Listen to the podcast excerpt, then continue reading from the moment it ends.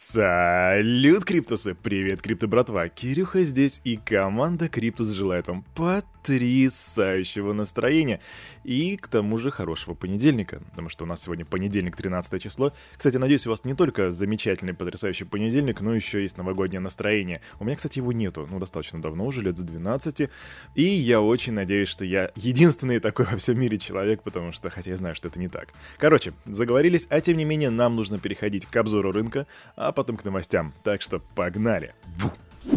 Ну что, самое время посмотреть рыночек. Раз, два, три. Ого! Рев плюс 68,4%, Рос плюс 25,1%. Это круто, это круто. А еще тут вижу Дот у нас вроде как неплохо идет, 6,4%. По мастодонтам. А, Битховен у нас 49 248 долларов. Совсем не подрос со вчерашним днем, там 0,2% прибавил. Эфириум 4027 баксов, немножко в просадочке. Поэтому доминация биткоина сохраняется на уровне 41,2% при рынке с капитализацией 2,26 триллиона. И индекс страха и жадности 28. Вот прям топчемся на месте. Ничего не меняется. Почти что, не знаю, по-моему, уже пятый день мы находимся вот в таком вот таком лимбо, крипто-лимбо, если можно его так назвать. Ничего не меняется. Вообще, когда я говорю, что ничего не меняется, я имею в виду цифры, потому что по новостям-то у нас все хорошо, новостей у нас завались. Итак, новости из России. Мы, как всегда, начинаем из России. Мнение о цифровом рубле бывшего замминистра финансов утекло в сеть. Ну, как утекло, он просто накорябал его в Твиттере, на самом деле. Звучит это примерно так.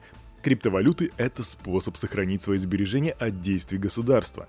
А крипторубль — это способ государства отслеживать все ваши доходы и расходы. До последней копейки. А чтобы, если вы не ослышались, это мнение бывшего замминистра финансов РФ. Его зовут Сергей Алексашенко. Думаю, комментарии тут просто излишни. В 2022 году США ожидает массовое принятие криптовалют с надлежащим регулированием и последующим бычьим рынком. Такое мнение выразил стратег Bloomberg Майк Маклоун в новом отчете. По его словам, рост криптовалют в 2021 году связан с денежно-кредитной политикой развитых стран, которые стремились смягчить экономический кризис на фоне пандемии. Вообще, Маглоун уверен, что в 2022 году Федеральная резервная система США свернет программу экстренного стимулирования экономики, потому что будет рост инфляции и будет расти рынок труда.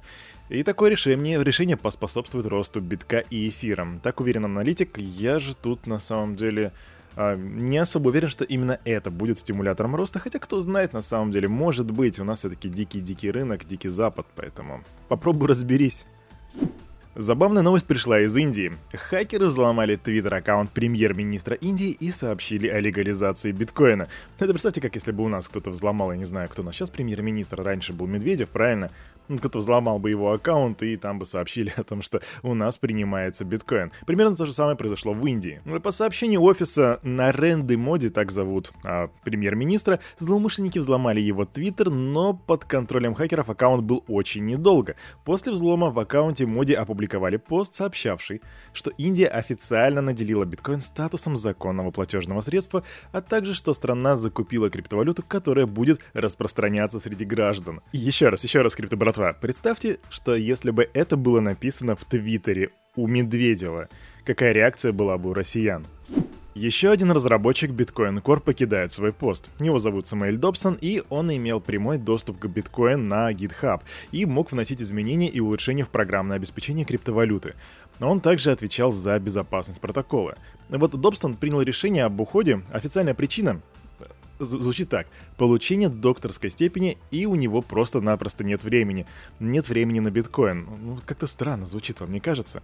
А ранее еще Йонас Шнелли покинул свой проект. Вернее, не свой проект, а вообще проект он покинул. И теперь разработчиков с прямым доступом к коду биткоин осталось всего 5. Я надеюсь, что такая тенденция не будет сохраняться, и посмотрим, что будет дальше. Квик новость. У нас тут браузер Opera с возможностью Web3 и встроенным криптовалютным кошельком объявил об интеграции Solana в первой половине 2022 года. Это, что это значит? Ну, это значит, что пользователи смогут переводить активы прямо в браузере Opera. И эта новость была очень много где. И вот я на самом деле не очень понял хайпа по этому поводу, потому что, ну да, ну Solana, ну круто. Но у нас есть MetaMask, который шикарно работает. То есть у меня нету, нету какой-то потребности в каком-то ином кошельке. Я не знаю, как у вас, крипто братва, напишите в комментариях. Facebook объявили, ну, кстати, уже не Facebook, а как бы мета с октября, они объявили, что запускают приложение Horizon Worlds в США и в Канаде. Там пользователи VR от Facebook могут создавать свой аватар и бродить по виртуальному миру, чтобы играть и взаимодействовать с другими. Также Facebook заявили, что потратят около 10 миллиардов баксов в течение следующего года на разработку и создание метавселенной. Также господин Цукерберг надеется, что в течение 10 лет мета достигнет 1 миллиарда человек. Знаете, я вам оставлю в комментариях в Телеграме ссылочку на видео, как все это выглядит.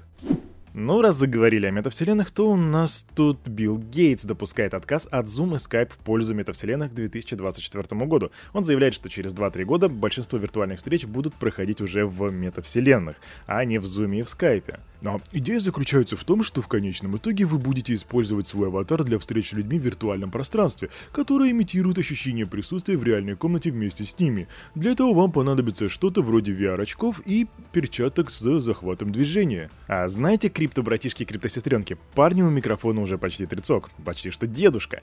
И, возможно, он, ну, устарел и не понимает кайфа VR. Но вот что я вам скажу, я понимаю прекрасно толк в практичности. Так вот, эта штука, она абсолютно непрактичная. Ну да, там игры прикольные, все такое, но ходить с кем-то на встречу в VR, ну, поугарать, там, покекать можно, там, застримить что-то, ладно, понимаю. Но большинство встреч в реальном, виртуальном мире, не знаю.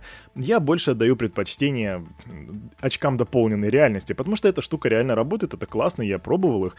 Э, ну, давайте слушать дальше, что говорит Билл Гейтс. Нам еще есть над чем поработать, но мы приближаемся к черте, после которой технология действительно начнет повторять опыт совместной работы в офисе. Так заключает Билл Гейтс. И совместная работа в офисе, VR, все вот это... Хоть убейте. Не понимаю. Не понимаю. Сложно. И у нас тут очередной взлом. В этот раз взломали Ascendex, это ранее известный как Bitmax. Они лишились... Красивая цифра, на самом деле, такая поэзия цифр. 77,7 миллионов баксов. Хакеры украли токены из горячих кошельков Ethereum, Binance, Smart Chain и Polygon. Не в смысле Binance и Smart Chain, а Binance Smart Chain. Это я так произнес просто. Холодные кошельки не пострадали. Биржа компенсирует убытки из собственных средств, активы пользователей не будут затронуты. Однако сумма убытка все-таки будет суммой убытка, и они потеряли 77,7 лямов, да, лямов, миллионов долларов. Самое время поговорить про NFT-шечки. У нас тут Киану Ривз рассказал об отношении к NFT, метавселенным и криптовалютам. Киану Ривз, ребята. Нео, Джон Уик, чувак из 47... Там же 47 Ронинов было, да, по-моему? Короче, не помню. В общем, обалденный актер. У меня супруга его любит, я тоже его люблю. И он сказал, что он не сторонник, не сторонник NFT и метавселенных, созданных технологическими корпорациями вроде Мета, но держит немножечко криптовалют. Совсем чуть-чуть, капелюшечку. А об этом он рассказал в интервью The Verge. И тут интересная фраза, которую он сказал, звучит примерно так. Можем мы не допустить, что метавселенная была похожа на изобретенный Facebook? Такой прям камень в огород Цукерберга. Однако сам потом э, Ривз как бы сказал, дал комментарий, что он ничего против корпорации Цукерберга не имеет. Но по его словам, сама концепция метавселенной намного старше идеи мета. А виртуальный мир, который возглавляет Big Tech компания, на типа по типу Facebook, больше похож на антиутопию. Вот, кстати, вы когда-нибудь думали об этом вот именно с этого угла? Ведь чувак-то прав. Если вы вдруг задались вопросом, а откуда у Киану Риза крипта, купил ли ее, на какой бирже он купил, то на самом деле нет. По его словам, ее, крипту, ему просто подарили, и он как бы сам не совершает никаких сделок, а просто держит то, что у него есть. Короче, Киану Ривз — холдер. А у меня тут для вас новость статистика, да, циферки, циферки, циферки. Рыночная капитализация фан токенов выросла до 417 миллионов долларов. Кстати, что не так уж и много, но об этом дальше. С июня по декабрь текущего года рыночная капитализация всех фан токенов выросла на 157 долларов и достигла отметки в 417, а суточный объем торгов составляет 270 лямов баксов. Самыми популярными являются токены PSG, это Paris Saint-Germain, Germain, или не знаю, в общем, я не фанат футбола, извините, если неправильно произнес, и Сити, это Манчестер Сити, выпущенные компанией Socios на блокчейне Chiliz. И вот то, что для меня в этой новости интересно, ну помимо того, что рынок э, фан-токенов растет, и это круто, серьезно, я считаю, что это одно из будущих применений блокчейнов и так далее, но вот комментарий Александра Дрейфуса, это SEO Socios, вот что он говорит — но токены спортивных команд не являются криптовалютами. Это цифровые активы, которые позволяют фанатам быть ближе к команде и активно участвовать в ее жизни. Видите, этот чувак правильно разделяет криптовалюты и криптоактивы. Это очень важно, ребятки. Это одна из самых больших ошибок, которые допускаются при обсуждении блокчейна и криптопространства. Вам, если вы не знаете, нужно знать разницу между криптовалютами и криптоактивами.